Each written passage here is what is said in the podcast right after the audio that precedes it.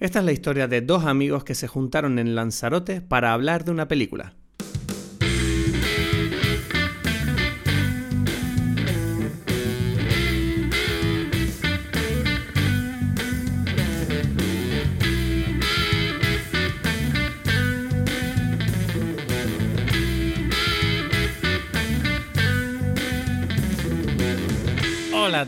Bienvenidos a, a Dime Peli. Soy, mi nombre es Cristo Gacielo aquí desde Tenerife y estoy con... Edgar Aponte desde Berlín.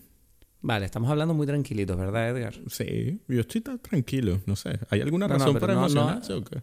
Hombre, llevamos mucho tiempo sin aparecer por aquí y hoy venimos con este episodio, eh, este episodio especial, que es un episodio que grabamos en eh, marzo de este año, marzo de 2021. Se siente como... como eh, ha pasado un- a poco tiempo, pareciera, ¿no? Seis meses, tío, y pa- que parece mucho más. Sí, sí. No, yo- a mí me parece como una- menos.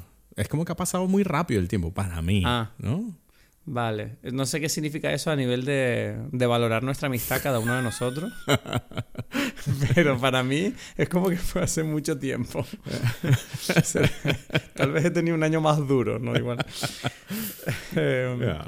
Nada, entonces, bueno, eh, en primer lugar, me alegro mucho de estar aquí, pero nos estamos reservando, ¿no? La emoción del regreso porque, bueno, la segunda temporada empezará dentro de poco, no empieza hoy, pero. Este episodio es un, un episodio donde hablamos de Sound of Metal, una película que vimos a principios de año. Sí, a mí Eh, casi que se me olvidó bueno, ya la película. Exacto. No, mentira. de hecho, yo me acordé de la... No, yo me, yo me acordé de la película bastante escuchando el episodio. Sí, es que a mí me gustó mucho, es mi- una de mis películas favoritas del año, una de mis actuaciones favoritas del año y una de, de- de los finales favoritos del año, ¿no? Entonces, tampoco fue que se me olvidó, pero, pero o sea que te tiempo. gustó mucho, tío. Sí, sí, sí. Pues lo que te iba a decir es que, bueno, mm, este episodio, eh, antes de, de- de que darle comienzo, eh, forma parte de estos dos episodios especiales que llamamos los episodios salvajes que grabamos en Lanzarote, donde por primera vez tú y yo eh, hablamos de cine frente a frente, viéndonos la cara y grabando juntos en el jardín de mi casa. Sí.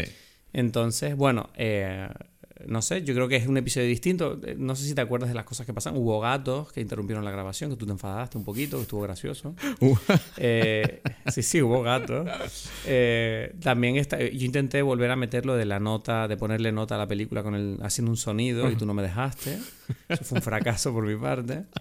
Y luego, bueno, el tema de la calidad de sonido, ustedes notarán, los que nos escuchen hoy, que la calidad de sonido es distinta a la habitual porque grabamos al aire libre y nuestros micrófonos eran distintos. Pero bueno, se oye decentemente, no se quejen. ya, ya. Así que nada, Edgar, vamos a dar comienzo al episodio. Muy bien, Eh, muy bien. Este, este es el primero de los dos episodios que grabamos en persona en Lanzarote en marzo de este año 2021. Sound of Metal. No me acuerdo del director. Muy bien. No pasa nada. Darius ¿Cómo se llama el Marder. Darius Marder. De Darius Marder, Sí, eso es. Creo que se llama así, Eh, esperemos que sí. Bueno, pues Sound of Metal de Darius Marder, aquí lo tienen.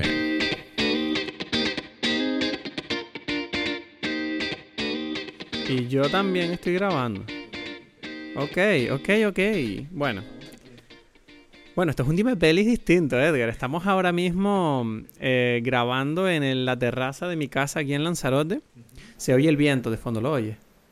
Yo lo oigo. Pareciera que oigo hasta las olas. Escu- ¿Escucho algo? No, no. ¿No? Estoy exagerando. Es que se- se- es como un ambiente distinto para el que nos escuche. Digo, que sepas que estamos grabando ahora mismo en la terraza de mi casa. Está en la entrada. O sea, que en cualquier momento nosotros vamos a grabar este episodio. Pero puede entrar mi padre, puede pasar el vecino con el coche, Es verdad. puede o sea, soplar el viento y caerse un árbol. No sé, estamos en- un entorno totalmente desprotegido. Sí. El gato también, ¿no? El gato, sí, puede, puede pasar cualquier cosa. El backup no, no está grabando. ¿No? Ahora sí está grabando. Bueno, entonces el backup se perdió como Se unos perdió minutos allí. Que si no, que si ese, esa parte nos equivocamos en esa primera parte, el backup no lo tenemos se allí. puede recuperar. Imagínate. Es un desastre. desastre. Bueno, este es el primer episodio, aparte de que lo estamos grabando en una terraza, obviamente, este es el primer episodio que grabamos. Bueno, nos estamos sirviendo una copa, por si lo oyes. Este es el primer episodio que grabamos en persona, hablando frente a frente. Sí, ¿no? O sea, es interesante. mm, Yo me pregunto si va a haber mucha diferencia. Claro, me he dado cuenta de que. No, te, te estoy oyendo, pero un poco mal porque es verdad que tengo los auriculares puestos. Bueno, pero ya. Pero te oigo, pues. Sí, exacto. Pero yo creo que el ritmo. Ay, ay, ay. El ritmo va a ser distinto, ¿no? O sea. Siento que uno de los grandes problemas que hemos tenido, tú y yo, cuando hemos grabado a distancia, es siempre cuando pasan problemas de conexión, que obviamente pues no los nombramos porque pasan demasiadas veces como para estar dando por culo siempre con, con ese sí, tema. no, no, no, no. Pero, y aquí eh, es como rápido que yo te veo y ya sé qué, qué es lo que está pasando. Eso Sí. antes no, no, no sucedía así. No, siento que la conversación además va a ser como más animada, más viva. Sí, sí, sí. sí. Yo también Eh, creo. antes hicimos Bueno, un directo en. Instagram, si no lo viste, lo tenemos puesto eh, en nuestra cuenta de Instagram. Y bueno, yo me acabo de servir una copa, Edgar también, y vamos a empezar a hablar. Hoy tenemos una película muy especial. Mira, ¿qué es eso? Un pájaro ahí, Es un ¿no? pájaro, ¿no? Él quiere salir en el podcast. es, un bu- es una paloma o algo así, ¿no? Exacto, exacto. Bueno. Bueno, yo me serví aquí un whisky con agua de coco. Un whisky con agua de coco. Esa Yo es mi tengo un, bebida. un Fernet, Fernet Branca con Coca-Cola. Bueno, ¿Te entonces, parece? Salud. por salud, amigo. O sea, este es, el- es que es muy loco. Cuando lo piensas que este es el primer episodio que grabamos de Dime Pelis en persona desde que creamos el podcast. Exacto, nunca habíamos estado juntos eh, haciendo esto que hacemos nosotros, ¿no? Imagínate. Este O sea, podcast se creó a distancia y este es el por fin, después de 50 episodios, que, que conseguimos eh, juntarnos de una vez por todas. No sé, o sea, tú como, como- bueno, tú llevas unos días aquí en Lanzarote conmigo. Es verdad, exacto, que eso también estuvo bien, hemos comido, hemos bebido, hemos ido a la playa, nos hemos bañado en la playa.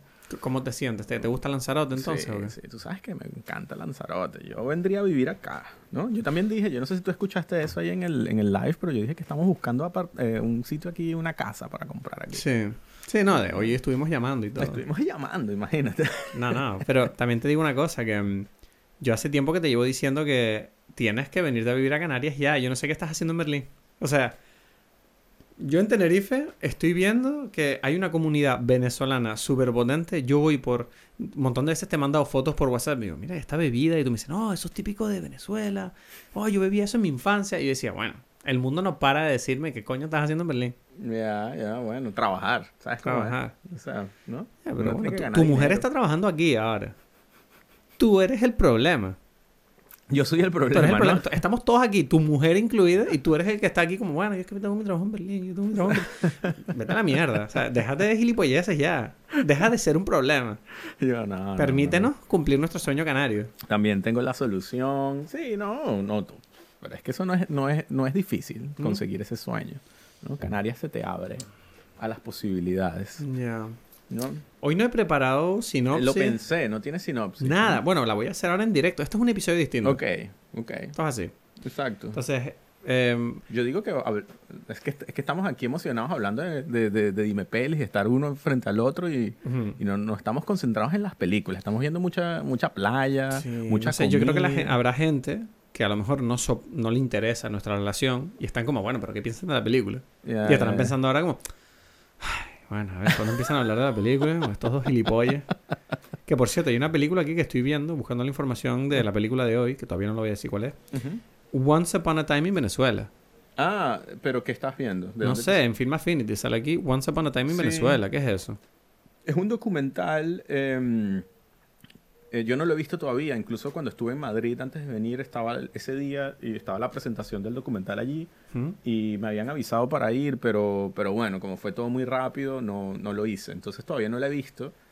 Pero bueno, eventualmente la veré y quizás hablemos de eso, ¿no? Sí, Por ¿no? ahora nos toca... Yo es que estoy en full Venezuelan mode ahora mismo. Yo- ¿Tú crees que, que porque te escuchó el acento venezolano, la, la computadora Google supo y puso Once Upon a Time en Venezuela? Sí, sí, no sé. sí, ¿Sabes? No El sé. Google. Bueno, esto es Film. Affinity, pero igual, ¿no? El Google controla Son todo. amigos de todos. El Google controla todo, tú lo Es que es un desastre. Pues bueno, igual es por eso, ¿no? ¿No? Es importante. Hablar del acento es importante. Tú y yo lo decimos siempre. Alguien puso entonación, que es muy Entonación. distinto a acento. Es una cosa que, bueno, suena más. Bueno, tu hermana me escribió por Instagram ahora Ajá. y me dijo, me dijo, bueno, yo cuando veo a alguien llorar, siempre me entran ganas de llorar y lo llamo llorar por asociación. Entonces, claro, yo creo que lo que tú tienes es acento por asociación. Ah, ok. Dije, me pareció interesante. Yo prefiero, no sé qué fue lo que dije. Ajá. Había una palabra para sinestesia lingüística o algo así. Esto ya lo hablamos que son, en otro sí, ya lo episodio, hablamos, ¿no? pero que era como un rollo, me, acuerdo que lo había dicho y yo decía, "Mm, es que me, me encanta porque me hace sentirme como de un superpoder o algo. Sí, sí, sí, sí. en sí. realidad que es una chorrada. Bueno, Presento, ¿Te importa que presente la película? No, no, pon ahí la sinopsis, si ya la conseguiste. Bueno, ¿sí? en primer lugar, vamos a hablar hoy de Sound of Metal. Ok. La película de hoy está dirigida por Darius Marder. Es una película de 2019 protagonizada por Riz Ahmed. Y bueno, es una película que tú llevabas insistiéndome que la viera bastante tiempo. Y yo creo que, bueno, yo pensaba que me iba a encantar. He pillado a Edgar con el, vanos- el vaso en la boca. Tú estabas convencido que a mí me iba a encantar y yo no, no sé, estoy esperando tener la conversación para decidirme del todo. Yo Exacto, eso me mi- gusta a mí. Esos Tengo mis mejores. cosas ahí. Esos son los mejores episodios, hay que convencerse, o no. Ujú. Bueno, voy a hacer la sinopsis y empezamos con tus primeras impresiones, ¿vale? Exacto, hazlo. Vamos a hacerlo. Sound of Metal es la historia de un joven batería de una banda de música que comienza a perder la audición. Ya, esa es la sinopsis. es que eso es lo que pone aquí y dije, mira, ya. O sea, la computadora está diciendo que quiere que hablemos. Déjate de sinopsis. Primeras Dijiste- impresiones, Edgar. Ok, es una, es una banda, es un... Cuidado con el micro, Edgar. No, Escucha. está bien, está ¿Sí? bien. Sí, sí, yo me estoy escuchando. Eh, es un baterista de una banda de, de punk, ¿no? Que comienza a perder la audición. Esa es la historia. Sí. Y, y, y que a mí me encantó, no sé. Esa es mi, mi impresión, es que esa película a mí me encantó. Hmm. Y, y, y no sé, entonces quiero ver que, cuál es tu impresión, ¿no? A ver, a mí la película me gusta muchísimo cómo está hecha y creo que Riz Ahmed hace una interpretación fabulosa. Eso Mm. ya nos lo quitamos de en medio, lo decimos. ¿No? la historia también es maravillosa, pero tengo algunos, no, no sé si decir conflictos con... Porque no tengo claro el mensaje de la película final. Ok. Pero vamos a empezar por, por lo primero de la película, que es que a mí me, me parece sorprendente lo interesante que es la sordera, como, como una premisa argumental. O sea, no, no se me había pasado nunca por la cabeza que la sordera podría ser tan interesante, porque claro, uno siempre piensa, ¿no? La idea de, de quedarte discapacitado au- auditivamente. Uno dice, bueno, el tipo no oye y ya, pero es como, ya, pero es que si te pasa de verdad, en esta película de verdad es la primera vez que yo sentí que yo empatizaba con, mierda, cuando tú eres sordo es verdad que tú no puedes ver cuando alguien te llama, tú cuando tú ves los, todos los detalles te parecen tan interesantes porque me encanta que en la película tienen un... La dirección de la película es muy buena porque es verdad que los únicos momentos donde tú oyes el sonido, de verdad, es en las, es en las situaciones en las que él tiene algún medio para el cual entender lo que le están diciendo. ¿Sabes? Cuando alguien tiene algún, como el programa ese, ¿no? Del ordenador o tal, ahí tú oyes el sonido natural de las cosas. Pero cuando de repente no hay un medio para él de, de poder entender o escuchar eh, lo que la gente le está diciendo, de repente la película es sorda, Ya. por completo. Ya, ya, ya, Y es muy interesante porque ves cómo tú te empiezas a fijar en las cosas que se fija él mismo, ¿no? Como, como por ejemplo, para llamar la atención tienes que dar golpes, vibraciones. Exacto. ¿Sabes? Ya, ya, ya, exacto, exacto, sí. Sí, sí, es que eh, ahorita que lo estamos hablando me parece interesante por un lado que estamos hablando eh, esta película y es en el episodio de, de Dime Pelis donde van a haber más sonidos así de ambiente, ¿no? ¿Verdad? el, el- el- el sonido más sucio de un episodio con más cosas es un episodio sobre la sordera. Exacto. Y, y, y esta película a mí me encanta precisamente el, el diseño sonoro, por así decirlo, ¿no? Mm. Porque es lo que tú dices, es una película que todo momento está basado en, en cómo tú... eh, sí, cómo tú te... te, mm, eres ¿Cómo te orientas, no? Sí, te orientas y, te, y eres capaz de, de, de, de mandar un mensaje o de... Sí, de transmitir una emoción o algo sin... O sea, a pesar de, de esa falta de audición, ¿no? Porque como que nosotros los, los conectamos ahorita, estamos hablando. ¿Sabes? Sí. Como que no existiría el podcast si no, uno de nosotros no, no pudiese No, escuchar. y, y- incluso cuando se conoce al, al tipo este, ¿no? De la, de la comuna, Que le dice como que, que, ¿sabes? Uno tiene gestos involuntarios, a lo mejor hacer así o taparse la boca y el tipo le dice, no, no, tengo que escuchártelo, tengo que verte los labios. Exacto, no te Y tapas ahí la es donde boca, ves, ¿no? ¿sabes? Como las necesidades de la gente que tiene una discapacidad como para poder comunicarse. Que tú dices, tú das por sentado el poder comunicarte todos los días de tu vida, pero de repente te das cuenta que si tú pierdes un elemento, ya sea la vista, el oído, incluso el habla por sí, ¿sabes? Dices, wow, tu forma de traducir el mundo y de relacionarte con él cambia por completo. Claro. Lo digo en voz alta y parece una estupidez, pero es que de verdad cuando tú ves la película dices, ah, porque claro, cuando tú, tú eres un tipo normal, Y tú dices, bueno, hay gente sorda. Bueno, no pasa nada, se lo escribes en un papel, haces esto, no sé, ya, no, sí, qué pena, no oyen y ya. Pero dices, no, es que cambia todo. Cambia todo, hasta los momentos románticos de tu vida, cambia eh, la emoción de las cosas, lo que significa algo. Por ejemplo, yo qué sé, ir a la playa, ya no oyes el ruido de las olas. Es como ir a la playa, es como ver una foto. Como, ok. y no te transmite lo mismo. Y tienes que aprender a adaptar tu forma de, de sentir para poder adaptarlo a lo que ahora, a la información que tú recibes ahora, que está obviamente pues coja, porque falta un elemento. Ya, ya, ya, ya. Eso, eso también, como dices, y eso lo interesante es que es un elemento importante en la relación con otras personas. Hmm. No solamente en tu relación con el mundo, hmm. sino también en tu relación con, con, con, eso, como digo, con otra persona, ya sea con, con, tu amigo, tu amante, lo que fuese, ¿no? Y hay una película, que yo no sé si tú la viste o le hemos hablado, que se llama The Tribe. Es una película ucraniana del 2014. Hmm. es una película que está toda en, en, lenguaje de señas. O sea, son, es un colegio... Pero está subtitulada. No, ¿Qué? Todo es o sea, tú tienes que saber lenguaje de señas para entender la película. No, ah, bueno. O la puedes sobreentender por lo que La puedes entender, porque es como que, ok, más o menos este tipo se acaba de molestar con el otro por algo que dijo, ¿no? O sea, como que esas cosas uno las entiende por fuera, pero por un lado te hace meterte en esa sensación de, uff, no sé, o sea, no conozco este lenguaje, ¿cómo lo hago? Hmm. Pero por otro lado entiendes, como dijiste tú antes, cómo eh, cambian las interacciones. Entonces, de repente, si hay alguien que está molesto y que no quiero hablar contigo, ¿sabes? No quiero hablar contigo, simplemente volteo la cara para otro lado y no te veo y ya. Es que eso no puedes gritar, no puedes hacer Eso es lo que pensé viendo la película, que decía, wow, si tú no quieres, o sea, si tú te giras, el tipo está jodido. Exacto. No puede hacer nada. y es como, Claro, cuando a ti te dicen, ¿sabes? A todos, todos hemos jugado ese juego, ¿no? De qué prefieres perder, la vista o el oído. y, uno siempre dice, bueno, la vista o el oído, tal. Porque uno piensa, dice, bueno, si no tengo oído, ah, qué mierda, ya no puedo escuchar música. No, no, la música es lo de menos. Porque la música ni siquiera piensa, o sea, no, es el cómo alcanzas una satisfacción comunicativa como la que tenías antes de, de perderle el oído. Es como Joder, es que puede que nunca la alcances. O sea, te quedarás siempre como, habiendo conocido lo que es la audición, te quedarás siempre como a, una distancia. La, cuestión es saber adaptarse, ¿no? Que es lo que obviamente es uno de los conflictos que tiene este personaje, ¿no? Que está intentando buscar... Bueno, él cree que, que puede volver a estar como antes.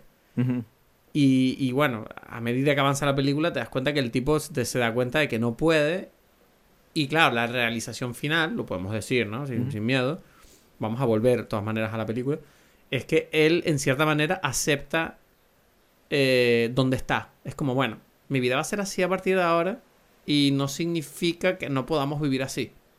Claro. ¿No? Eh, sí. En cierta manera él como que se convierte en una nueva persona.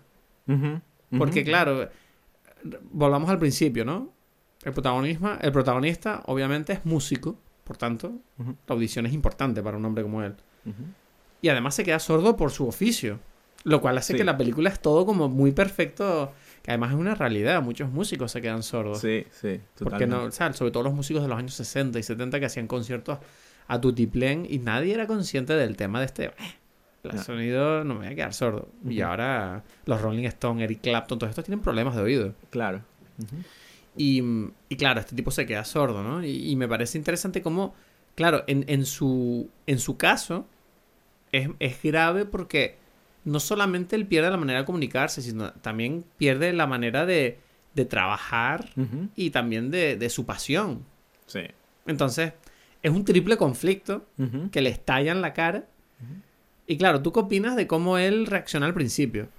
Claro, es que para mí esta película tiene como otro conflicto eh, eh, sí, como, como subyacente. Y es el conflicto de, de, cómo esta persona lidia con los problemas y con la vida y cómo es su, su, su actitud, ¿no? Él es como un tipo que, que siempre está, quiere solucionar, ¿no? Sí, él, él, él, tiene esa hombría un poco antigua, ¿no? De no te preocupes, esto lo soluciono yo. Pero no solamente, es bueno, eso quizás está relacionado con una cosa masculina, pero es como ese, esa situación de querer solucionar, y me refiero es a, a, activarse, activa, o sea, reaccionar a los problemas con una, cómo buscar una solución, cómo, cómo terminar con este problema, ¿no? Volver a, la normalidad. Podría ser volver a la normalidad, ¿no? Es esto de que, o sea, la mejor escena que define eso Bueno, hay varias, ¿no? Él está ahí como que intentando, eh, al comienzo tú ves que él está arreglando su, su consola, ¿no? De, de sonido. O sea, es que es como un tipo como muy... eh, sí, que es, que es muy ducho con las manos. Exacto. Que sabe. Exacto. Él Que siempre sabe hacer las cosas. Y siempre, pero sabe buscar eso, construir, solucionar, ¿no? Es algo Sí. que es muy, muy activo de esto no... sucede algo, hay que buscar una solución. Sí. A mí me encanta una es, la escena donde él, él molesto por, porque, por la situación de que ya se está quedando sordo, rompe, le tiene como esa donut, ¿sabes? Y, y él la rompe, aplasta el Ah, el donut y después como donut, que sí. lo intenta Sí, arreglar así, como que, ay, la rompí, pero es como que va más allá de él, que él tiene que solucionar los problemas. Entonces eso, y es adicto, ¿no? Que es algo que está ahí como importante, Mm. eso de la adicción. Es verdad. Que a mí me gusta algo que, o sea, que empezando la película, Sí. para, para, o sea, me- estoy ya poniendo otras cosas, pero que Sí, a mí no, me no. llama la atención, que me gusta mucho de la película, es que cuando tú empiezas la película, tú sientes que sabes qué cosas van a pasar. Es como, ay, este tipo es adicto, eh, va a empezar Va a caer en las drogas. va a caer en las drogas. Es que lo de la adicción es muy, está muy bien planteado porque, claro, lo que hace es presentarte que además este personaje es una persona que tiene problemas para enfrentarse a grandes crisis porque le provocan, cuando él se siente vulnerable, corre el peligro de volver a caer en sus peores demonios, ¿no? Entonces, me parece curioso cómo en cierta manera hay ese paralelismo, ¿no? Entre el hecho de que él quiere recuperar su audición como si eso fuera su droga ahora y se comporta de la misma manera a la hora de tratar de, recuperar su audición como el intentar volver a tomar droga. Y tú ves que él lo da, ¿sabes? Lo ves en el hecho de que él, él tira toda su vida por la borda por intentar recuperar su audición. Va. O sea, vende su caravana, su equipo. Y es como la- el, el mismo proceso por el cual uno intenta seguir consiguiendo droga y es vende sus cosas y se vuelve un homeless de mierda, ¿sabes? Claro, es que lo interesante es que la película juega dos cosas y por eso es genial. Por un lado, te juega con, con- con los problemas que tú te imaginas que serían. Tú te imaginas que el problema sería lo de la adicción clásico, pero en realidad lo que está construyendo es el carácter de esta persona, ¿no? De este Mm. personaje. Es como, ah, es que él es un ser adictivo y entonces esa experiencia hace que lo convierta a él a- a- en un tipo de persona que enfrenta los problemas así, como un adicto, ¿no? Como, Sí. como, ah, bueno, entonces tengo que conseguir esto, ¿cómo lo consigo, no? Claro, es que en cierta manera yo tengo la impresión de que, claro, este- esta crisis que él sufre es la que a él finalmente le permite un poquito abandonar su adicción, Mm, ¿no? Porque sí. como él Sí. se ha convertido en esta persona, ya está, no lo pudiste solucionar. Y es No. como, ah, y de repente se le, como que se le ajustaron las, o sea, mató dos pájaros un tiro, ¿no? Como que de repente, ah, Exacto. ahora es un- y tú ves que él tiene como una paz en ese final, ¿no? Él tiene como una, tú lo ves en la cara de él como, por fin, o sea, por fin ya entendí que no necesariamente tengo que, que- que encontrar esta, esta meta siempre. O sea, que si estoy aquí ya está bien. Y la próxima vez que tenga otro tipo de problema, también en vez de, de destruir mi vida para solucionarlo, igual es que tengo que tomarlo de otra manera, ¿no? Como Exacto. adaptarme a ese problema. Exacto, exactamente, exactamente. Es que yo creo que ese, el truco de la película es que te pone como unas trampas narrativas, ¿no? Como problemas que tú crees que van a surgir Mm. y que al final lo que está haciendo es construir este cambio personal que sufre este, este, o sea, un cambio de actitud, de personalidad Mm. O una evolución de este personaje a través de estas características que tú acabas de describir, ¿no? Sí. Es como que lo de, lo de la audición al- termina siendo como no solamente el, El catalizador. el catalizador de este cambio, ¿no? Que Sí. necesitaba de alguna u otra forma esta persona para vivir. Y yo creo que ahí está lo que quizás donde tú empiezas como que a... Que, o sea, antes tendrías dudas, porque para mí el final, que bueno, ya lo hemos mencionado, es... Creo que es el mejor final. Antes había dicho que el de Druk era el mejor final de una película del 2020. Ahora me parece el final de esta película. O sea, A ver, sí. O sea, me parece interesa- interesante porque creo que plantea preguntas. Obviamente no es, no es un final totalmente... Tú puedes descifrarlo, pero me refiero a que no es un final que te esté deletreando lo que le pasa a este tipo. Te lo, te lo enseña y tú ya eres como, bueno, lo infieres. Pero, claro, es interesante, o sea, centrémonos en una cosa, en, el hecho, bueno, la operación esta que él se hace, ¿no? Ajá, ajá. Los cochlear implants, como los Exacto. llaman. Ajá. Son como estos implantes que además existen de verdad. Sí. Y, y son como unos implantes que tú te pones en el cráneo que permiten eh, hacer como una señal eléctrica a tu cerebro a través de vibraciones eh, y tú te lo puedes activar y desactivar. Y dicen que es una operación bastante costosa. Pero claro, tengo entendido como que el sonido mm, no es, no es increíble. Es, es como escuchar algo en low-fi, mala calidad. Bueno, en la película tú escuchas, o sea, lo que tú escuchas allí. Es tal cual lo que se oye en ellos, se supone. Exacto, es una cosa que, Mm. bueno, no sé, es que me imagino que es una experiencia difícil de replicar porque significa que tú no puedes escuchar, entonces es como un sonido que, sí, que será como una representación electrónica, porque claro, eso se está, está bypass, o sea, está, Está, haciendo está un bypass por- sí. del, de tu oído, y tu Sí. oído tiene todo un nivel de fidelidad que, que probablemente un sistema electrónico no puede igualar, ¿no? O no en este sentido. ¿no? Entonces es como, es otra versión del sonido que nuestro cerebro no está acostumbrado probablemente a, a interpretar. Bueno, pero es un, es un sistema que tú lo ves en la película que parece que funciona cuando hablas de, de, de una... de on one on one. O sea, entre dos personas, tú puedes tener una conversación en un ambiente Claro. silencioso. El problema sobreviene en ambientes de sonidos complejos, como puede ser una música o puede ser un ambiente cargado de ruido. Y Sí. tú ves, todo esto te lo estaba comentando porque, claro, en el final tú ves que él está utilizando los implantes después de ya perderlo todo, literal. Y él se está fijando a su alrededor y se da cuenta de que, claro, no solo los implantes no funcionan, sino también que los desactiva y se da cuenta de, hey, el mundo en silencio tampoco está tan mal. No. Y la única forma para él de apreciarlo fue de ver que la única manera que tenía de escucharlo era una mierda. En cierta manera. Claro, claro, claro. ¿Sabes? claro. Es como, yeah, si esto es lo mejor que puedo escucharlo, prefiero no oír nada. ¿No? Es que ahí viene como lo que, lo que, el aprendizaje que, que le pone este, no sé, como tú dices, como pastor, no sé qué es lo que es, ¿no? Sí, Ese, este en tipo- la es que comuna. no- ni me acuerdo el nombre del personaje, No, pero bueno. este, este, este tipo que guía a esta comuna de sordos, Sí. adictos además, ¿no? Son como las dos cosas al mismo tiempo. Son como... También es súper perfecta esa situación, yo pensé, ¿no? Como- Esta comuna de sordos, justo para él. Claro, claro. no sé, claro. pero bueno. Ya, eso, el- existe, seguro. Sí, seguro. Entonces este tipo le dice, hay dos cosas ahí como claves para mí para entender eh, lo que yo sí considero que, que quiere decir la película. Y es, por un lado, la terapia que le propone este tipo es, tú tienes que sentarte todos los días en una, en una habitación vacía y escribir, ¿no? Escribir lo que a ti te venga a la cabeza. Sí. ¿no? Y, y ya, y no vas a parar. O sea, es como que da igual. Y si no escribes, bueno, no escribas nada. O sea, tú no vas a salir de ahí hasta que hayas escrito algo, ¿no? No me acuerdo bien ¿no? cómo es Sí, no me acuerdo bien de las normas, pero la idea era que él, que él perdiera tiempo, ¿no? Como que estuviera en su cabeza, de alguna manera, ¿no? Oh, Como no. que se enfrentara a sus demonios. Exacto, que se enfrentara a su cabeza. Sí.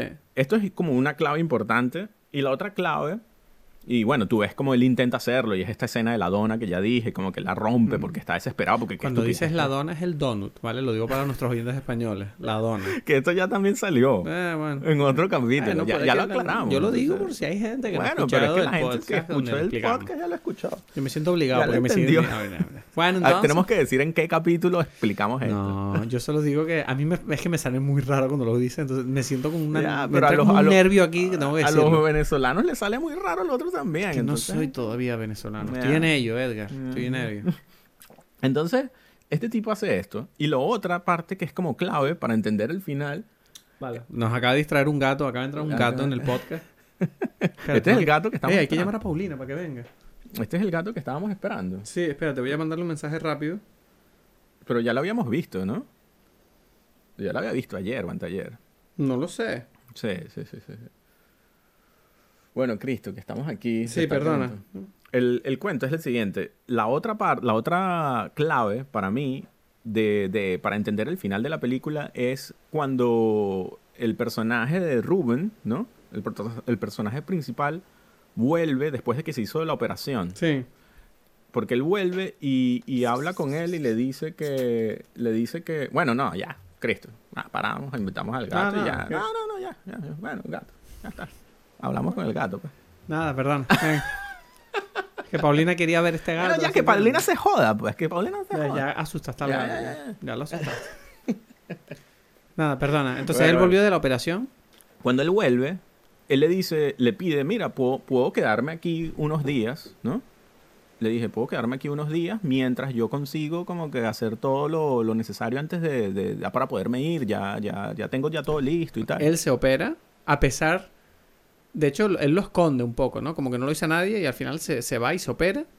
Y cuando vuelve a la comuna después de la operación, antes de, de- de activarse los implantes que tiene que recuperarse, él vuelve a la comuna, se sienta a hablar con el pastor o este tipo que es el líder. ¿Y qué pasa ahí entonces? Eh, Esta parte de la película es fundamental porque esta es la parte donde yo tengo un conflicto. Es que esos son los dos, los dos, estas son las dos claves para entender el final. Vale. El tipo le dice, mira, ah, le pide, bueno, me puedo quedar aquí unos días y tal. Y dice, no, porque esta comuna es para gente que, que aceptó su problema, ¿sabes? Hmm. Que, que, que supo, aprendió a vivir con él. Pero, Y, y tú, tú, pero para terminar el, el argumento, le dice, tu presencia aquí sería como un insulto para ellos y sería como una... como aceptar el hecho de que su disabilidad es una cosa que no han superado porque no han querido. o Exacto, porque, porque hay una... O como que hay algo en mal en el hecho de que estén sordos. Exacto, exacto. Es como que no, el, el- el ideal es ser, es escuchar. Y tú, si no lo has logrado, es porque tienes, no, no, tienes un problema allí, ¿no? Pero ves, yo, yo ahí tu- tuve bastantes... Recuerdo terminar la película y pensar, ey, ¿qué le pasa a este hombre? Porque, claro, quiero decir, ¿qué pasa con este líder de la comuna? Que en cierta manera cuando nos presenta la comuna esta, nos dice como, bueno, este es un sitio donde ayudamos a la gente, donde aceptamos a todo el mundo.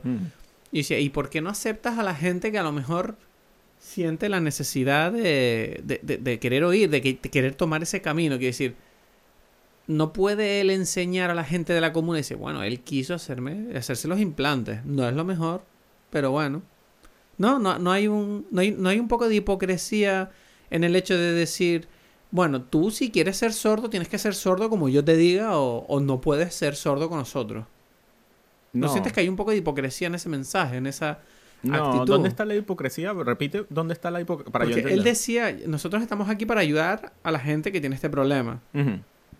Entonces, Pero no ayudarla de cualquier forma. Él dice, desde el principio dice, no tienes que tener celular, por ejemplo. ¿Sabes? Le quita, no puedes hablar, porque podría decir que ya, pero yo necesito, él le dice, yo necesito hablar con mi familia, con mi, con mi novia. Es importante eso esa me pareció parte. raro, porque eso es que es por Es el que tema de la eso- adicción. ¿Ah? No entiendo bien por qué le quitan el móvil. No es una cárcel eso. Por eso, pero es que te estoy diciendo otras cosas que tú Mm. podrías haber dicho también en ese momento, decir y que ya, es que esto, Ya. ¿sabes? ¿Entiendes? Es como que no es hipocresía. Pero yo pensaba que lo del móvil era a lo mejor para que él se concentrara en su formación como sordo. Exactamente, por ahí va. Pero es que todo, todo va junto. Eso es lo que quiero decir, ¿no? Hay- eh, por eso no hay hipocresía. Hay como una, una cosa muy específica, muy clara. Sí. ¿no? Entonces, vamos a ver, aquí yo te voy a decir qué es lo que yo veo que, que para mí es el tema. ¿no? Cuéntame. Es un tema que es universal y que al final está como perfectamente retratado. Si uno entiende estos dos puntos, que es algo relacionado con, para mí, claro, que yo tengo, hago meditación y tal, está muy relacionado con eso, con la idea de, La calma mental. de meditar. Exacto. Es como, con, no sé si controlar es la palabra, es como tu- entender tu, mente. Exacto. Y- Conocerte a ti mismo mejor. Y- ¿no? exacto. Y conocerte a tú mismo y estar en paz con, Con quién eres. con quién eres. Hmm. Entonces, claro, es como que no puedes estar en paz con quién eres y decir no quiero ser quien soy. Es in- eh, Mm. esa es la incoherencia, ¿sabes? Ok, eso lo entiendo, sí. Entonces ese es el mensaje al final de la película. Es como que, y él le dice, es que tú, y le dice, cuando, cuando le dice, no, bueno, pero ¿por qué no puedo quedarme? Es como que, mira, es que yo te estoy viendo y yo te veo como, todavía te veo como adicto. Ya, sí. Suenas ¿No? como un adicto ahora mismo. Suenas como un adicto ahora mismo. Y es como que, no, no, tranquilo, que no estoy, no estoy tomando nada. No, tal". no, esto, esto es un problema. Esto lo soluciono rápido. Lo ya. soluciono rápido y No, te- te pago. un poquito de dinero, yo te lo voy a devolver. Exacto. Esa parte es muy dura. Esa parte es. uf. Exacto, es como que, mira, suenas como un adicto, pero, pero claro, no es el adicto, él no le está entendiendo a qué se refiere, y es como adicto a este mindset. Es como tú dices, como el mindset de, en este caso, arreglar la cosa. Hay que arreglarlo, hay que solucionar el problema, hay que Pero me solucionar... eh, te explico, ¿eh? Me sigue pareciendo heavy que no le deje pasar ni una noche. ¿Sabes? Uf. O sea, Para mí es heavy que no le puedo usar el teléfono. ya. O sea, tú en realidad lo que me estás diciendo es que en realidad nosotros en esta comuna no nos quedaríamos. o sea, No sé, bueno... es que es una no sé- comuna un poco heavy, ¿no? Es ¿Cómo como que él está teléfono? creando como su, su propia tribu ahí. No, no, no, no, no. Es que Eh, yo sentía que de alguna manera al líder este se le había subido un poquito a la cabeza el rollo de ser como el padre de toda esta gente, ¿sabes? Yo, No. yo sentía que había un poquito de eso cuando él, le- él le rechaza la vuelta, como, no, tú, tú no hiciste lo que yo te dije como tu padre, entonces te castigo, sea, No, era como, no, porque pero él es muy bueno, le dice, "Mira, quiera. Yo te quiero, pero es que él lo dije, bien por ti, pero no, entonces no perteneces aquí. Y no lo está, él no lo está tratando mal, en realidad, ¿no? Mm. ¿Sabes? Es como, no, no, no. Hombre, bien tampoco.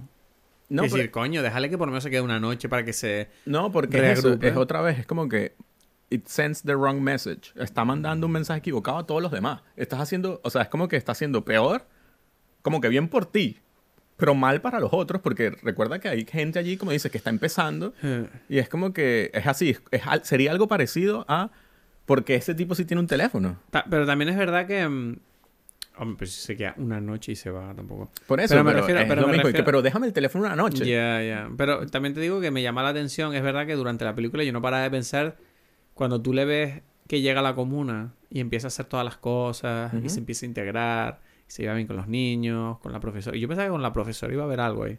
Ese es otro de las cosas, por ¿No? eso te digo que la película juega mucho con... Sí, sí, va Con- a pasar algo. con cosas y se no, no es como la vida real, en verdad. Exacto. Como en la vida siempre pasan esas cosas todos los días. Tú dices, ah, mira esta persona, y Ujú. luego desapareció y jamás supiste nada. Ya. Pero me, me, me llama la atención que el tipo está, cuando está en la comuna, se le ve súper cómodo, súper feliz. Y de repente es como que la película no te avisa de que él empieza a vender las cosas y se opera. Y dices, hey, pero yo recuerdo pensar como, pero tú no estabas feliz ahora. No. Claro, yo pensaba que el tema de la operación ya se le había olvidado, ¿no? No, no, no, no, no. Y no se le había olvidado. Entonces, claro, tú sientes que él llega a ese punto que el pastor quería, demasiado tarde en cierta manera, ¿no? Le, llega al final de la película cuando ya por fin de verdad lo pierde todo, Claro. ¿no? No. Que, que, por cierto, otra cosa que yo quería hablar es la relación que él tiene con la chica. Esa relación was doomed, ¿no? Estaba jodida. Claro. No era una relación de verdad. Bueno, era de verdad en su momento. Sí, pero después- quiero decir, se sostenía más que nada por la relación específica que ellos tenían de vivir a los hippies en su grupo. Pero se dio cuenta de que si no tenían eso, eso no iba a aguantar. era, eran, estaban en momentos distintos. Y es como Mm. que ella estaba, en cierta forma, ella estaba mucho más consciente de qué era la cosa que, que era la... Creo que estaba diciendo. Que ella era mucho más consciente de la cosa. Claro. Es decir, bueno, no sé. ¿Te distraje o qué? Es que, perdón, es que mira, es que hay un gato aquí que jugando y me a- Vamos a parar Mierda. con el Pero solo fue un gesto. No, no, Coño, hay un gato, es adorable. Está ahí aquí, me distraen las cosas, Edgar. No estamos en un estudio. Pero te estoy escuchando. Ya, ya, ya. Pero es- eso me distrae a mí. Perdón, Edgar. Exacto, exacto. Tienes que ser Entonces- más fuerte cuando te- estamos grabando todo terreno. Tú tienes que, tienes que ser duro. No, no, no, Mira, hay un gatico aquí en la terraza. Está Paulina jugando con él. Un gato callejero que se ha metido en mi casa. no. Y el gato nos está mirando todo el rato, como diciendo, ¿por qué estos tipos no vienen a acariciarme? Sí. Me da rabia. me- ¿No te pasa eso con los gatos? Que muchas veces cuando no les haces caso, ellos te miran como diciendo, soy puto adorable, cabrón. ¿Por qué no vienes aquí a...? Bueno, A ¿Por qué no de todas las personas tú tienes que no quererme? eso. Sí, a mí no me dicen eso. A mí no me dicen otras ¿No? cosas. No, nunca me... No sé. No sé. Es bonito este gato. Sí, ¿no? Es blanco, tiene la cola gris. Eh, manchitas, bonito. Parece una vaca. Ya, ya, ya. Sí, Paulina está jugando con él, pero no le está haciendo mucho caso. Ahora se, se ha ido. Está mirando, está, ha visto algo. Pero también hay otro gato negro, ¿no? Sí, estaba en el árbol. Hay otro gato, hay otro gato negro, ¿no? En la broma. Ok. No sé. ¿Tú ves otro gato, Paulina? Sí, ese es el gato que no se acerca. Bueno, el gato está oyendo algo, no sé qué pasa. ¿Sí? ¿Pero por qué viene? ¿Le dan comida aquí? Sí, sí, le dan comida y los No. tienen cuidado. Sí. Como mi padre no quiere tener mascotas, pues su mujer pone comida en, en el jardín y vienen un par de ellos. Y es como una mascota que no tiene responsabilidad. Pero nadie sabe de dónde es. Nadie. Además, tiene un collarín, así que supongo que será de alguien. Bueno, aquí todas las casas son abiertas y tal. Mm. Entonces es como que puede ir de casa en casa y todo el mundo Mm. le tiene cariño y todo, o sea, es como que todos le dan comida al gato. ¿no? Está como que al mediodía aquí, después va por allá. sí, no, estos gatos viven muy bien. Yo creo ¿no? que Y es como que, sí, tiene un collarín, es de alguien. sí es de alguien. Que lo que te- volvamos a la película. Me llama la atención en, en cuanto a la relación de ellos, ¿no? Tú me estás diciendo que ella, ella tenía más claro lo que quería que él, ¿no? ¿O cómo, qué es lo que querías decirme ahí? Que la Mm. forma de ver las cosas o el momento en el que estaban cada uno era distinto. Em, que em, era que o sea que ella no o sea, la cuestión es, a ver, la, la- la conversación empezó porque yo te estaba diciendo que yo sentía que esta tía tenía, una, tenía como unos sentimientos por él bastante flojos. Como en plan, mira, empezaron los problemas y "Bah, ya me da pereza esto, me voy. Ella no se fue porque ella quería. Ella lo obligaron a irse. Sí, pero siento que cuando él vuelve, de alguna manera es como que, uff, qué rápido pasó página esta, ¿no? Bueno, no sé cuánto tiempo ha pasado, pero me refiero a que como, bueno, la cosa como ya no es exactamente como antes, ya no... Ya me acostumbré a otra cosa. Cuando volvió él, es como yo ya me acostumbré a otra cosa. Ya, los dos eran distintos, ¿no? Sí. O sea, él también era otro. O sea, Bueno, es verdad que también es verdad que tú ves pequeños momentos de la película donde tú ves que él está viendo lo que ella está haciendo y tú ves que ella en realidad ya está desarrollando su música por su cuenta, está explorando nuevos caminos, ¿no? exacto, exacto, exacto. Claro, y ahí es donde se separa Porque Es que claro, la relación con el padre ese también es, es un factor ahí. Sí, o sea, porque lo que yo quería decir era que, cada momento, o sea, uno, no, uno va cambiando y estos personajes tu- tuvieron esta relación que, que por lo visto funcionó Mm. en su momento. Claro. ¿no? Y tiene mucho sentido, ellos ayudaron a superar la, la adicción, ¿no? Está ahí como claro que sin ella él no hubiese superado la adicción, o sea, se queda ese mensaje medio claro allí. Entonces ella forma parte de eso y ella también era adicta y los dos, eh, en cierta forma, la conexión que tenían era una conexión que estaba rel- íntimamente relacionada con la adicción. Entonces por eso está como que cuando ellos se juntan, Pero de cuidar su adicción.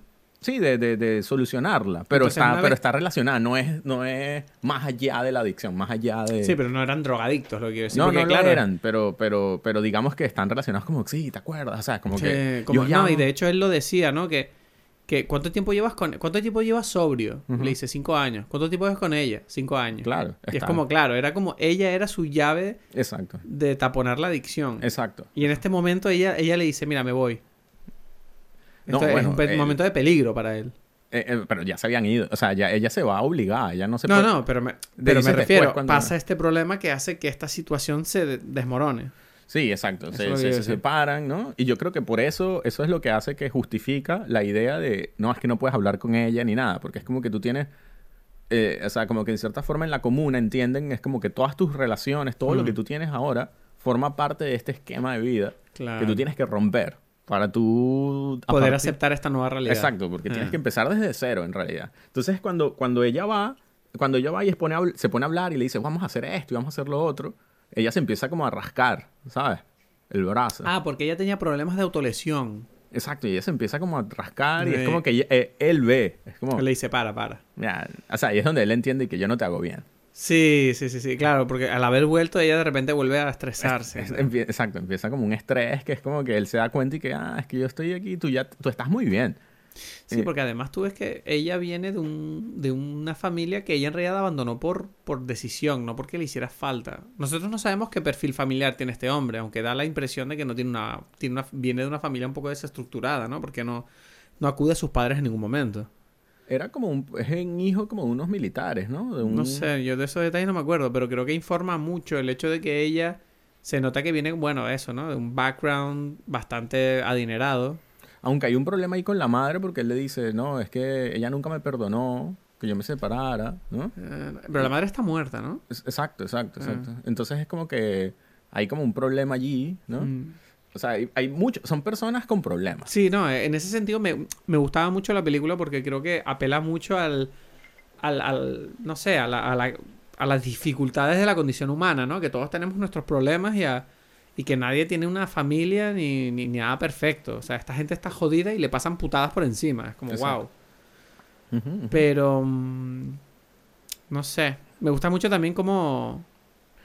Hay una cosa que yo pensaba cuando vi la película. ¿Tú te acuerdas la, la escena inicial? Que tú estás oyendo el concierto, pero mal. Ujú. Pero lo estás oyendo mal.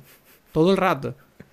Y yo pensaba, digo, joder, si ya en la película de Star Wars, cuando hay el momento ese de la nave que hay un silencio, Ajá.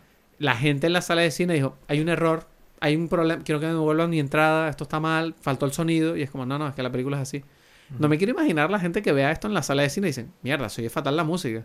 Claro. Porque yo al principio estaba confuso, digo, mierda, qué mal se oye. Y yo, ¿será que está jodida la copia de la película? ¿No? Y es como, ah, no. Y de repente luego te das cuenta, dices, uh.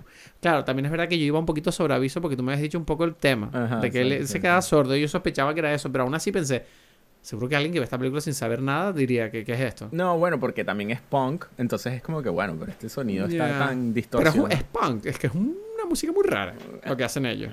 Es como una performance. Es un poco un punk artístico, ¿no? Es como ¿no? un punk... un poco, Sí, sí, sí. un poco contemporáneo. Sí, claro. O sea, Ah, un punk artístico allí, ¿sabes? Eh, para hacer pensar. Y Pe- bueno, pero, dime. pero, pero insisto otra vez con lo de...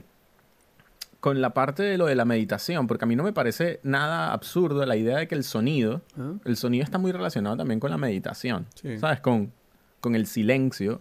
O sea, porque en esta película, además, hay como esta, me atrevo yo a decir, asimilación de sonido con, so- con pensamientos, ¿sabes? Como que el ruido es, el pensa es la- los pensamientos, ¿sabes? Como que nosotros todo el tiempo, los pensamientos son como ruidos que se nos aparecen en nuestra cabeza, ¿sabes? ¿Entiendes? ¿Pero te refieres a ruido en el sentido de interferencia? O- no, no, de ruido sonidos. simplemente sonidos, de... ¿no? Ah. Como sonidos son como que... Entonces tú puedes escuchar música y son pensamientos bonitos o puedes escuchar Vale, como sí, gritos o lo que sea. Lo que te evoca.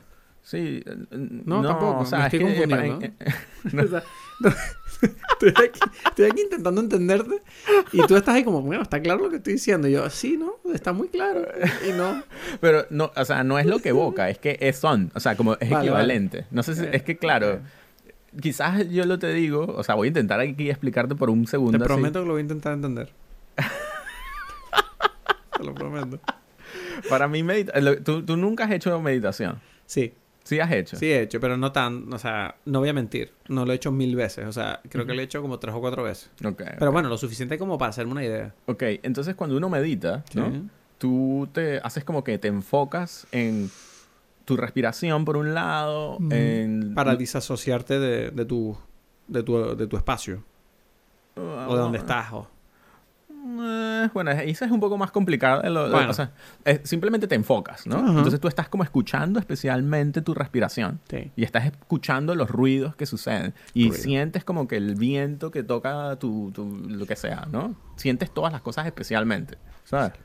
Y te das cuenta que la... Los pensamientos forman parte de todas estas cosas, ¿no? Sí, sí, sí. No, Tranquilo. no, no, no. Te estoy, siguiendo- estoy ilustrando con sonidos lo que dices. Ya, ya, ya, ya. Pero la pregunta es si entendiste, porque dijiste que ibas a hacer un esfuerzo sí, para te entender. entiendo lo que quieres decir.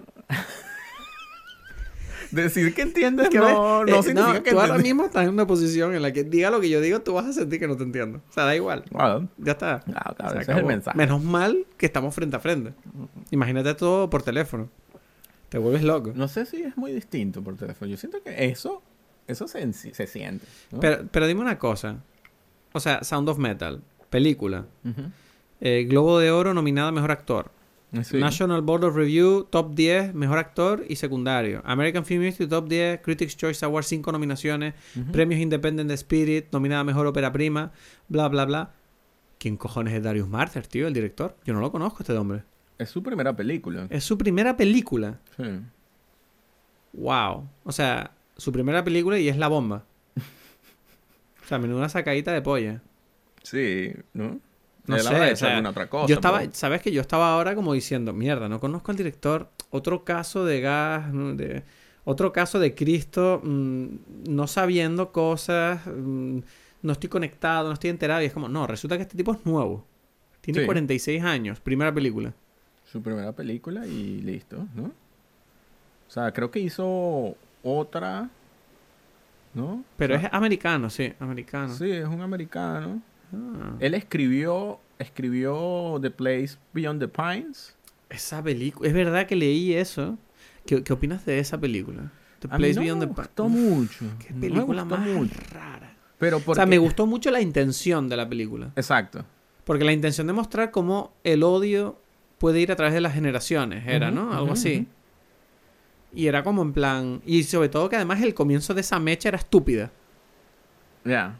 Ya, Y eso me pareció interesante, pero es verdad que la ejecución era un tanto extraña. Claro. Bueno, y, y el... ¿Cómo se llama? Y también... O sea, este, el director de The Place Beyond the Pines... ¿Quién era? No me eh, acuerdo es ahora. este, este Derek... ¿Cómo es que es? Chan, Chan Franz. Eh, Que es el director de Blue Valentine. ¿Sabes? Que además son los mismos actores casi, ¿no? Sí, y, y en, y en Blue Valve, el- este director también escribió el guion junto con Darius Matter de Sound of Metal. Lo Ah. ayudó ahí con el guion. Pero Derek Clanfrance, eh, n- o sea, aparte de Blue Valentine y Place Beyond the Pines, no, no conozco ninguna película más de él. ¿No ha hecho muchas más o qué? Ah, no, tiene 15. Ha hecho otras, sí. Cage sí, sí. Fighter, La Luz entre los Océanos. Sí, pero no, no he oído hablar de estas cosas. Curioso. Bueno, entonces, Darius Marder, primera película. Y bueno, quedamos en que es una película excelente. ¿Quieres hacer lo de la nota de ruido? O sea, No. que, No. Joder, hombre, yo quiero recuperar esa forma de dar nota a la... Yo lo voy a hacer. Yo Mm. creo que Sound of Metal es como... Así. Es como... "Ah, está bien. Pero es verdad que sigo pensando que es una película que tiene ese toque. O sea, no es una película que yo creo que quiera volver a ver. Ajá, ¿por Porque qué? me sienta muy mal. Me da mucha pena. A mí estas historias... Pero, ah, pero en serio, pero si es una... Al final te da pena. No, me da todo pena. El tipo lo perdió todo. O sea, las películas donde las, de, los de las personas en dificultades, yo, yo lo paso mal. O sea, te- yo te digo que yo llevo unos años que con los dramas me cuesta. Porque es como. Yo no sé si es por mi vida, ¿sabes? Yo tengo problemas y siento que me afecta. Es como, mira, si veo, veo una peli, quiero que la película me haga ver algo que me haga volver a mi vida y pensar, hey, tengo energía para enfrentarme a mis cosas. Yo cuando veo estas películas de gente que lo pasa mal, que sufren, ah, no sé por qué, a mí me afecta mucho. Llámalo dolor por asociación, como diría tu hermana. Pero independientemente de cómo termine. Es que Pero es que el final de esta película tampoco es ultra positivo. Para mí sí. Pero tú crees que ese tipo, o sea, vale, sí, el tipo es feliz interiormente, pero eso no quita el hecho de que el tipo no tiene dónde quedarse muerto y no tiene un duro. ¿Sabes? Está en la sé. mierda él. No, es que no lo sé, claro. Es que ¿Cómo que no lo sabes? Él no tiene dinero, se Ya, va. ya, pero no, pero es que no. Él no tiene, ni tiene dinero y no oye bien. Él no le importaba eso en ese momento. Ah, bueno, no le importa hasta que le importa, pues. O No, sea, por eso, pero, pero el tipo es un tipo capaz, ¿no? O sea, es como que él va mínimo, mínimo, se va para la comuna y, y es feliz ahí en Bueno, la pues a lo mejor es porque yo no sé si sería capaz. O sea, yo, en esa situación yo no sé qué haría. ¿Yo a dónde voy? Claro, pero es que ese es el... Exacto, pero es- y a mí me da la sensación... Por eso no que- me parece un buen final a mí a nivel personal. Quiero decir, vale, es un buen final a nivel teórico, a nivel No, no. anímico para el personaje, pero a nivel eh, objetivo es como, "Pff, este tipo que se quedó en la mierda. Eh, Que además Pero recuerda es que, que ese el es el punto. tú recuerda que el tipo se queda con dos cuernos aquí metidos en la cabeza. Además Sí. de toda la mierda. Pero precisamente ese es el punto de la película. Eso es como decir, eso es como que tú insistir, por ejemplo, en el caso de Druk, de Max Mikkelsen. Mm. Es como que, pero se murió el... Eso es una mierda. Se murió el, el- el amigo y que ya, pero ese no es el punto de la película. No, pero, pero, coño, en el caso de Max Mikkelsen, de otra ronda, yo sentía que había una esperanza que era como, ok, este tipo tiene la oportunidad de volver a encontrar, a, a- a- ponerse en la situación de felicidad que él no apreciaba a lo mejor que tenía al principio, o a lo mejor de cambiar la situación inicial. En el caso de... Exacto, él cambió su forma de, de- de ver. Sí, pero bueno, es que, pero sí, pero es todo interno, quiero decir, a nivel... Claro. O sea, Pero a nivel de vida, no sé, yo sigo pensando que está un poquito en la mierda. No es una película que yo, "Uf, este tipo, bueno, le fue todo bien. Eh, la película no. no. Ya, eh, no O sé, sea, por eso, otra vez, en la sí otra mismo. tampoco le fue Sí, todo bien. Pues a lo mejor es un homeless feliz a partir de ahora. Pero es que no va a ser homeless. Bueno, eso lo- no sé. eso la película no te lo dice, es que no va a ser homeless. Ya, pero otra vez, pero lo que digo es como que no te das cuenta cuán, cuán subjetivo, precisamente ese es el tema, Mm. que, que otra No, vez yo en no la quito de- el hecho de que esta, o sea, esta sensación es mía. Claro, claro, en la de otro, otro, otra ronda, lo mismo, tú no sabes si la mujer va a volver con él. Por y si eso. sea, es como Pues que... para mí es otra ronda, no sé por qué. Tú y yo lo hemos dicho siempre, que las películas son interpreta- interpretaciones subjetivas y que están afectadas por las proyecciones de los sentimientos que tú tienes dentro. Entonces, te digo, a mí a nivel personal esta película uf, no... Me gustó verla, tal, pero no sé, no, no quiero volver a navegar ese mundo de un tipo sufriendo de esta manera. Es como, se me hace muy duro. Sobre todo la parte, ¿sabes qué pasa? A mí me dolió mucho la parte donde la novia se va y tú lo ves que él se está derrumbando ahí, como que... Claro. Como que quiere arrancarse la piel casi, ¿sabes? Como, ah, gritando mientras se va el coche. Yo, yo no sé, yo he tenido una relación, yo he tenido relaciones a distancia y sentí eso, como me volvió esa ola de, de sentir, esta es la mujer que yo amo y se tiene que ir ahí en un avión porque ella tiene un trabajo en otro sitio y yo estoy aquí y esto es una mierda y un día nos vamos a morir, estamos perdiendo tiempo. No sé, es como, ah, me dolía, me dolía, de verdad, me dolía mucho. Y cuando encima ves que después de todo esto la pierde, no sé, igual es ese el tema de la relación de él con ella, a mí me dio muy, muy fuerte por dentro. Yo estaba como Sí. muy dolido. Como Sí. que dices, joder, puede que fuera una relación idealizada, pero aún así, ¿sabes? Tú notas que el tipo lo daba todo por ella, ¿sabes? La cuidaba. Claro, claro, claro. Le creaba su sumito por la mañana, tenían como su dinámica en su furgonetita, tenían una, un espacio feliz y lo perdió todo. Y es como, "Buah, no sé, a mí eso me mata, tío. A mí eso me mata, tío, no puedo evitarlo, loco. ¿De qué te ríes? Ya, yo creo que. Yo entiendo, yo entiendo. O sea. Ya, pero. ¿Qué? me, me da risa lo de todo, todo lo lindo de la cosa, ¿no? Pero. es que eran unos drogadictos de mierda ahí, ¿sabes? En un trailer. Y tú, y que qué bonito. Pero qué qué drogadicto. Y es como que. Pero todo esto sí es un tipo que era un adicto y otra tipa que tenía problemas que un- juntos eran fuertes y eran felices. Vivían en un trailer. Tampoco es que. que- Pero que- en un tráiler de puta madre. Ya, porque esa era la emoción que estos tipos tenían. Es algo todo subjetivo, ese es el tema. Y es como que yo entiendo, y esa es como que la cosa, es que, que incluso tu subjetividad puede estar mal. Ya, y es como que la, ese, ese, ese paso adicional Sí. del personaje de decir y que bueno, esto me gustó mucho, pero esto era ese momento y ahora es otro momento. ¿no? Mm. Es- es- le- eso es lo... A mí la paz del final es una paz que es increíble. ¿Sabes? De cuando él apaga su... Apaga el sonido malo y es como que bueno, ya está. ¿Sabes? Se acabó, ¿no? Bueno, no sé, es que si me lo vendes así, ok. Ok, es que me cuesta. También hay, hay un detalle. Em, Tú no sientes, o sea, ¿no te parece un poco efectista el hecho de que en la película... O sea, claro, la situación es muy... O sea, siento que es tan explosiva, también está ilustrada de una manera que es, claro, el tipo pierde la audición de repente, parece. O sea, Mm. o sea, yo estaba leyendo artículos que decían, bueno, esa parte de la película es un poco rara porque nadie pierde la audición así de repente mientras está así hablando con alguien, ¿sabes? Lo normal es que la pierdes poco a poco. Si acaso después del concierto notas algo, luego poco a poco tal. Y claro, yo, yo siento que ese, esa forma de ilustrar el, el conflicto mm, parece hecho más para justificar el drama que quieren im- imbuirle a la historia, ¿no? O sea, como quieren que el drama sea hobby, sea heavy, porque, para que el tipo esté como, "Hey, ya no oigo, ¿qué mierda es esta? Porque ya no oigo. Y es como, bueno, nadie tiene esa reacción. Normalmente es como, hey, no te digo bien.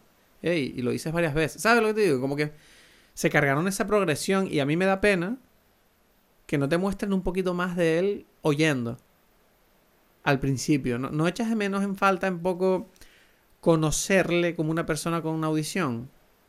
Para tener un poco una, una idea de cuál es el cambio. Ya, es que, es que ves, es que yo creo que eso es como... Es, una pregunta, ¿eh? No exacto, digo- exacto, exacto. Es que creo que, que está... Tiene un sentido, porque es como que todo eso era ruido. El tema es... y- Como- eh, eh, Su vida anterior era como una distracción auditiva, sí. dice. No auditiva en general. bueno, pero- Era puras distracciones. Refiriéndote al hecho de que podía oír, pues. Es, Ah, exacto, porque la metáfora, porque es lo que está... el- es- ellos están utilizando el sonido como metáfora para las distracciones que tenemos los seres humanos. Sí. Entonces es como que, Mm. bueno, eso es una distracción. Al final van a ser unos poetas estos cineastas, ¿eh?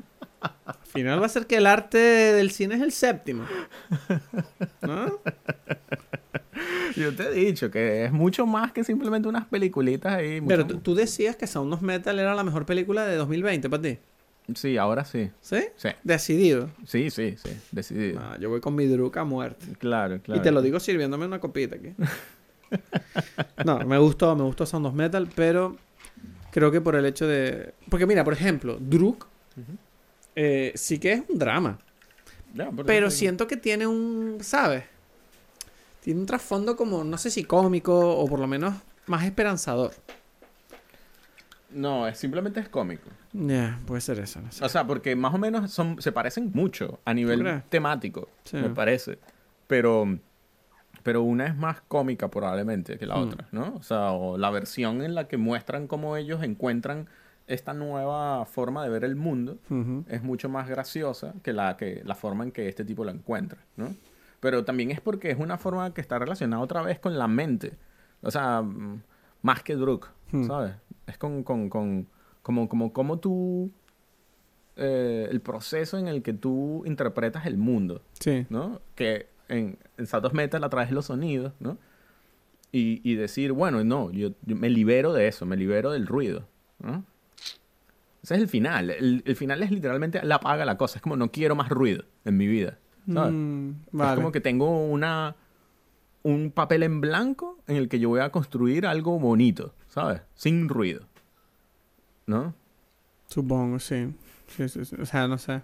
Estoy pensando ahora, me está... O sea, mientras que, claro, es que el- el- son distintas porque Druk termina... O sea, para mí las Mm. escenas finales de estas dos películas son eso, los finales hasta ahora más poderosos de este año, Mm. ¿no? Mientras que esto, el de Max Mikkelsen bailando, Sí. ¿no? Es, Que es esa como- cosa... O sea, es bonito porque su baile, en cierta manera, es como una contradicción con su situación actual. Exacto. Entonces, pero no solamente eso, sino es como, ok, voy a vivir la mierda, la no mierda, todo... Sí. Vamos a aceptar la vida como es, ¿no? Exacto. Lo otro es como un paso anterior, ¿no? Es como que Mm, todo esto son puros ruidos y yo, yo estoy más allá del ruido, estoy más allá de la música, estoy más allá de estas cosas, ¿no? Y, y esto no, o sea, es como que estás ahí, ah, bueno, y este ruido, ¿lo escucho bien? No, no lo escucho, ¿cómo hago? Quiero escuchar, ¿sabes? Es como, esa es el, entiendo. la contradicción, ¿no? Bueno, no sé, una gran película. A mí ¿No? me gusta, a mí me gustó, dije, la, la película para mí del año. Bueno, bueno, bueno. Ajá. ¿Tenemos alguna recomendación para cerrar este episodio? Sí, yo tengo, yo Sí. tengo. ¿Cuál, cuál? Dime la tuya. Te voy a decir una. Em, mm, mm, mm, mm. Pero bueno, no voy a decir las que podamos hacer después. No voy a hacer una recomendación. ¿Por qué no? Recomienda películas que debemos hacer después porque así la gente a lo mejor las ve. También, ¿no? También, también. Tiene toda la lógica del mundo recomendar una película que luego comentemos. Bueno, voy a decir una. Voy a recomendar. Es que he visto varias, ahora que me estoy dando cuenta aquí en mi lista. Yo tengo, mira, yo tengo ganas de recomendar la de, Recomienda, recomienda. la de- No, pero yo no la he visto. No la puedo recomendar. Pero tengo ganas de recomendarla. Pero yo sí la he visto, por lo menos. Yo creo que sí. No, no la has visto tampoco. No, entonces es la de. Herzog. ¿Cuál de Herzog? Coño, la de Lanzarote. Ah, Es que esa película tenemos que verla en Lanzarote y comentarla en Lanzarote. ok, ok, ok. Bueno, ¿No? bueno, esa la vamos a ver, sí. Perfecta. La Podría ser ver. la próxima. La podemos ver. No sé si es la próxima. Vamos a verla. Vamos a verla. No te vayas a reír. Vamos a ver si será la próxima. Igual no. Vamos a verla, pero si no es la sí. próxima, es que fue una mierda. Exactamente, exactamente. Venga, tu recomendación, ¿cuál es? Mi recomendación es eh, The Vast of Night. Ah, esa me no paras de decirme que la vea. Exacto, exacto. Está en mi lista de las mejores del año junto con estas dos. Vale, vale. Eh, ¿Quién es creo el que te va a director? gustar mucho. ¿Mm? ¿Quién es el director? Es también una primera película. Uh. El director se llama, ya te lo voy a decir, lo tengo aquí, Andrew Patterson. Y, Y bueno, el género no te lo voy a preguntar porque luego nos damos a, a coñazos aquí. ¿Sabes? No, es ciencia ficción. Es una película de ciencia ficción. Ah, Esta bien, película bien, sí está tiene género. Ok, muy ok. sencillo. Es ciencia ficción. No es. No. A veces es ciencia ficción. Es a que hay veces es películas que no drama, son de género. A Cristian. veces es comedia. Esto te lo he dicho. No, es Hay, hay que entender. No hay películas que no son de género. Ok, ok, Pero hay otras que ok. sí, como esta película. Es una película de ciencia ficción. Es una película en los años, te cuento un poquito, es como en los años 50, 60. Es unos, unos jóvenes en un pueblo de Estados Unidos Ujú. que les gusta la radio son, y, y escuchan unos sonidos en el pueblo A sospechosos. través de las ondas. Sí, Vale. Y a partir de ahí empieza la película. esa es un poco la película. sí. Ah, Es una... interesante. Me encantó, te digo. Pues The Bast of Night. eh, y nada más, ¿no? Y bueno, Vamos a Werner cerrar. Herzog dijiste, ¿no? ¿Qué? Y Werner Herzog. Bueno, eh, ¿Cómo se llama? Even the Dwarfs Started Small. y sí, la traducción sería como incluso los enanos empezaron por algo pequeño. Entonces, esta película es una película de Werner Herzog que no hemos visto, que la vamos a ver, grabada más o menos por 1970, ¿no? Sí, por ahí. Ujú. En Lanzarote, la isla canaria en la que nos encontramos ahora mismo, y mi, mi tierra, de donde que me vio crecer. Y es una película en blanco y negro bastante interesante. Bueno, es Herzog. ah, yo creo que solo por ser Herzog, Exacto. puede ser buena o mala, pero interesante es, seguro. Exactamente. sí, sí, Así sí, que bueno, si la ves, dale para adelante y desde aquí, bueno, esperemos que te haya gustado este episodio y Nuestro te deseo una feliz episodio en tarde. vivo, pues, ¿no? Sí, Nos no, tomamos bueno, aquí. vamos a brindar, ¿no? Brindemos aquí. Por este Nos episodio en persona. bien. Esperemos. Y yo, yo solo quiero decirle al, al oyente que espero que, que estés donde estés, ahora mismo tú también puedas gozarte eh, una tarde con sol. Ahora mismo está atardeciendo aquí, con dos copas, con un buen amigo, amiga o pareja. o familiar, o mascota, o cosa, o si estás solo también que te lo goces. Eh, la vida está para esto. Exacto.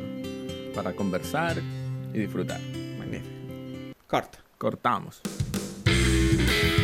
Bueno, espero que hayas disfrutado de este primer episodio salvaje en Lanzarote. El siguiente episodio salvaje será la semana que viene. Hablaremos sobre la película Palm Springs. Recuerda seguirnos en Instagram, arroba dime pelis para estar enterado de todas las novedades. Pronto empezamos la segunda temporada con más, mucho más de todo, ya verás. Nos vemos aquí la semana que viene en Dime Pelis.